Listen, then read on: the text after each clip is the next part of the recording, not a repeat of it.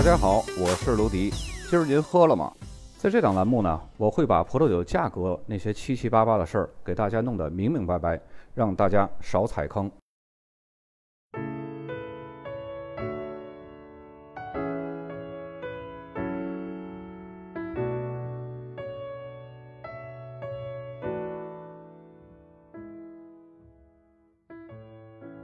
马尔堡被认为是新西兰的葡萄酒产区旗舰店。但凡对新西兰葡萄酒有所了解的人呢，都应该听说过这个名字。马尔堡是因为出产优质的长相思而享誉全球的。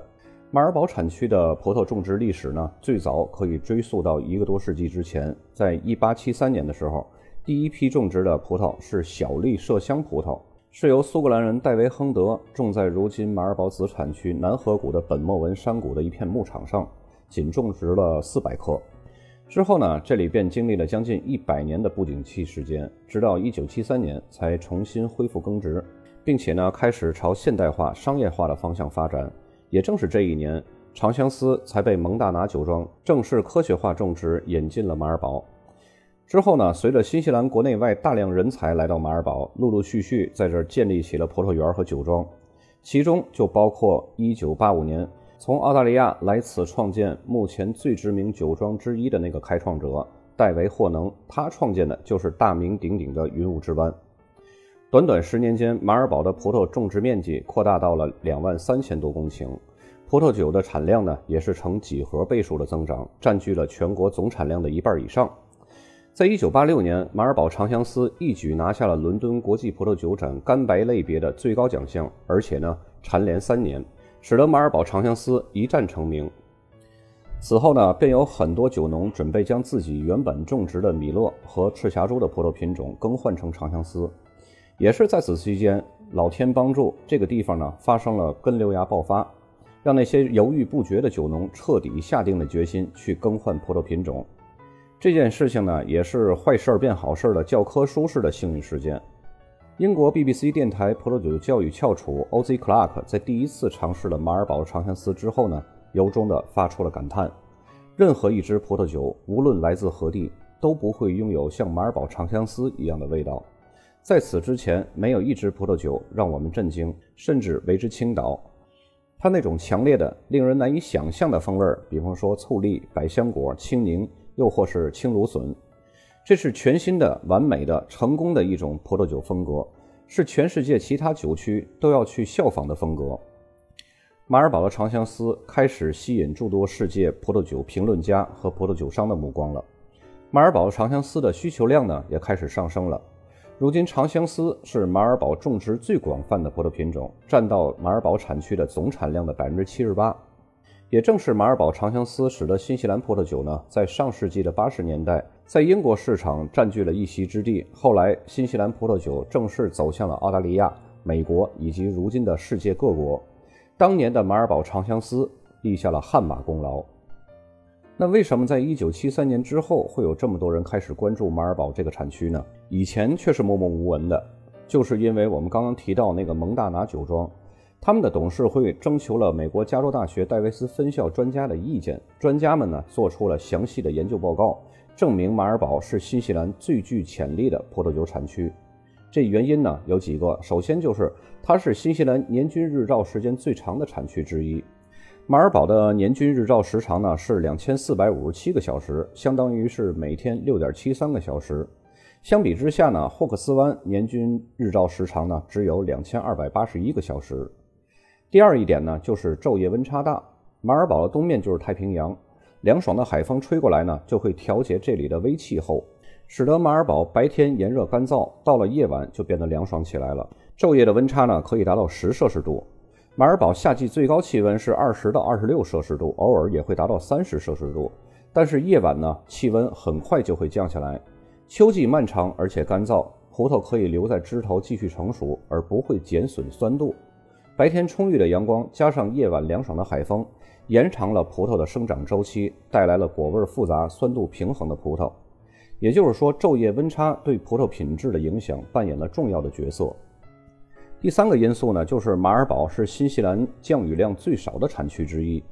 马尔堡夹在众多的山脉之中，三面环山，阻挡了山外大量的雨水，使得此地呢年均降雨量非常少，而且葡萄生长季的降雨量尤其少，所以在整个生长季当中，葡萄生病发霉的概率是大大的降低了，贵腐菌也不会再次生长。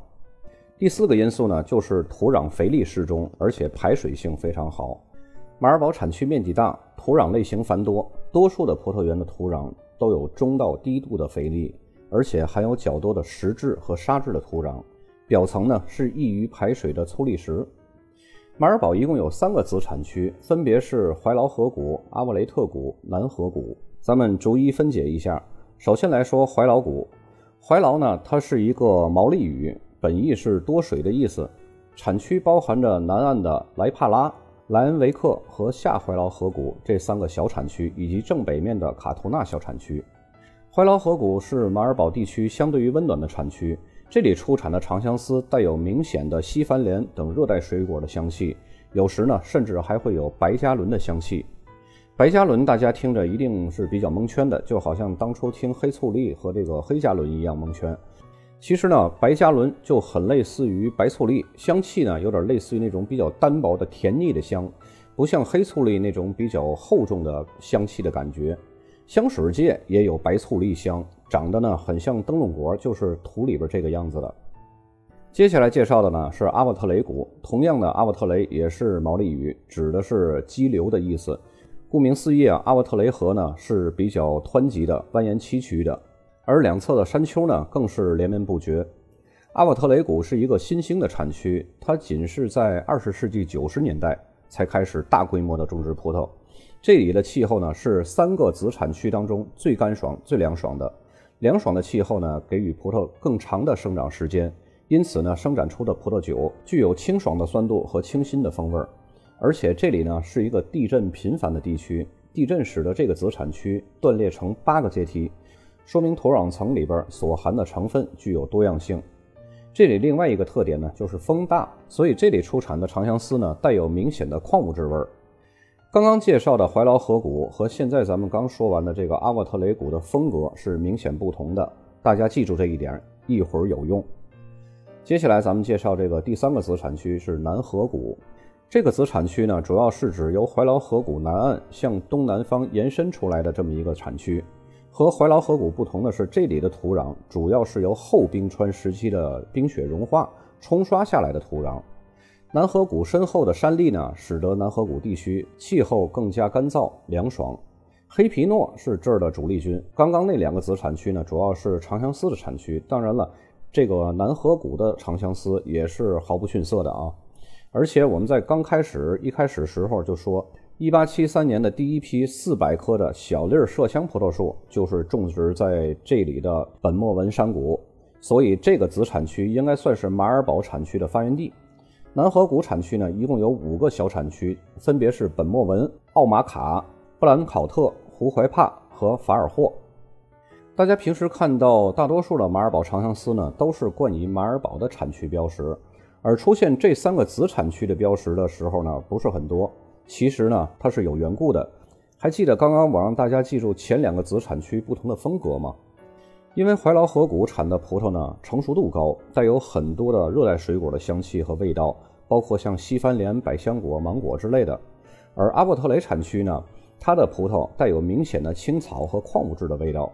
然后把两个地方的葡萄酿造的酒呢，调配到一起，就产生了香气和味道都复杂的长相思了。所以也就不能标出单一一个子产区的标识了，只能以马尔堡产区标识出来。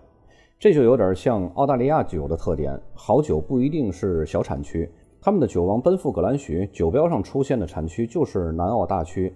那是因为它要集合南澳所有的不同风格的品质上乘的葡萄来酿造格兰许。使它具有多样性，所以新西兰酒和澳大利亚酒千万不要认为产区越小的酒就一定会比大产区的酒更好，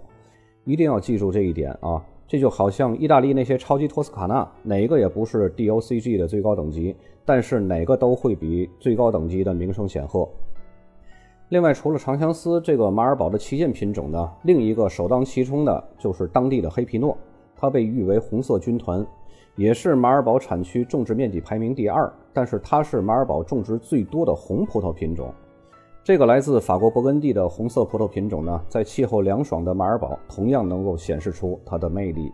马尔堡的黑皮诺不仅拥有浓郁的红樱桃李子的香气，同时还会散发着轻盈和沁人心脾的一丝辛辣和土壤的芳香。酒体结构紧凑，有一定的酸度，并且呢带着黑皮诺典型的丝绒般的单宁。有了解过新西兰酒的朋友们肯定都知道，新西兰的黑皮诺最有特点的就是北岛南端的马丁堡和南岛中南部的中奥塔哥这两个产区。但是马尔堡的黑皮诺呢，综合了中奥塔哥和马丁堡黑皮诺两者之间的平衡点，让中奥塔哥和马丁堡的黑皮诺的特性呢变得你中有我，我中有你。把果香、土壤芳香和辛辣味儿这三个元素巧妙地融合到了一起，在结构紧实的酒体的支撑之下，以及丝绒般的单宁口感的衬托之下，更是别有一番风味儿。当然，马尔堡还有很多品种，像霞多丽、赤霞珠这些个葡萄品种，但是呢，不具有代表性，而且种植面积不大，所以呢，就不在这儿赘述了。就像葡萄酒大师杰西斯·罗宾逊说的。像马尔堡这样从一开始就能这么成功的葡萄酒产区，我想不到第二个了。马尔堡包括整个新西兰，好像从诞生之日就专注于酿造精品葡萄酒，所以马尔堡的葡萄酒的价格呢，都是类似于波尔多中级庄的价格起步的。不过我有两款酒，排名呢还是前几位的百奇酒庄的，一款是马尔堡的长相思，还有一款是马尔堡的黑皮诺，可以当做福利送给各位听众尝尝鲜。当然，价格是很劲爆的。有想品尝的朋友呢，可以添加我的微信幺五八九五五零九五幺六，酒款详情呢我会放在文稿当中。小广告做完了，咱们开始看酒标。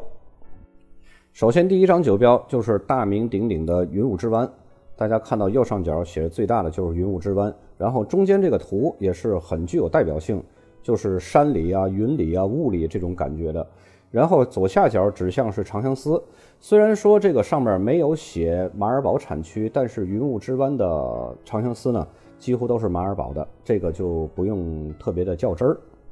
接下来这个同样是云雾之湾的，它是一款黑皮诺，大家看到这个版面又调成了黑皮诺的红色，对吧？然后左下角显示的是黑皮诺。用云雾之湾这个长相思和黑皮诺作为开头呢，主要就是让大家看一下这个云雾之湾它是一个什么样的酒标风格，也增长一下咱们日常的这个常识。因为大家现在越来越多的去接触新西兰的酒呢，嗯，所以他们的首选还是云雾之湾。因为这个的云雾之湾的品牌呢，有点像澳洲的奔富，就是名气比较大。当然，今天我介绍的酒标呢，没有名气小的，都是大名鼎鼎的酒庄。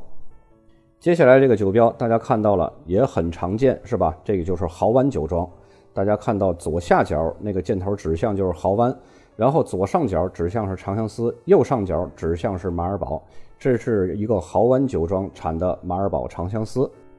再接下来还是这个豪湾酒庄的，然后左下角显示就是豪湾，然后右上角显示是马尔堡。然后右边第二个箭头指向就是黑皮诺，这是一个豪湾酒庄的马尔堡黑皮诺。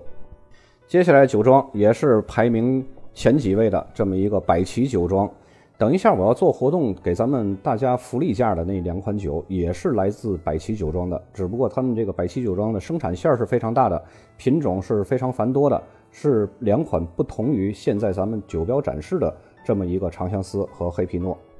咱们书归正传，看这个酒标啊，这个左边上面的箭头显示的就是百奇酒庄，左下角这个箭头指向就是长相思，右边箭头指向是马尔堡。接下来这个还是百奇酒庄的，也是马尔堡的，左上角这个箭头指向是马尔堡，然后呃右边的最上面的箭头指向是百奇酒庄，这都大家能看得清。然后右边中间的这个箭头指向是黑皮诺。然后左下角的这个单一圆儿，大家有没有看见？就是黑皮诺下边的那一行比较模糊的小字儿，这是一个马尔堡百奇酒庄的单一圆黑皮诺。然后大家看到百奇酒庄下面我没有箭头标识，是用一道横线，白色的横线给大家画出来的，One Makers Reserve，这就是代表它是一款酿酒师珍藏。当然，这个也没有任何的法律依据啊，这只是他们酒庄内部的这么一个等级的这么一个体系。在刚刚我说过，咱们一般看到这酒标都是以马尔堡地区为这个标识的一个字样，很少看见这个怀劳河谷啊，还有就是这三个子产区南河谷之类的。呃，下面这三个酒标呢，我分别给大家展示一下这三个子产区的酒标到底是什么样。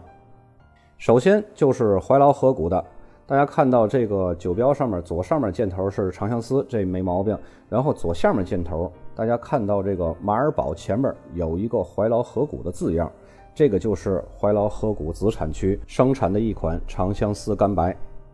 接下来这个酒标，大家看到右上角很明显的就是咱们刚刚提到第二个子产区阿瓦特雷，然后左边的上面箭头还是马尔堡字样，然后左边下边箭头还是长相思。这就是一款阿沃特雷子产区生产的长相思。再接下来的酒标，大家看到了，这是一个南河谷的。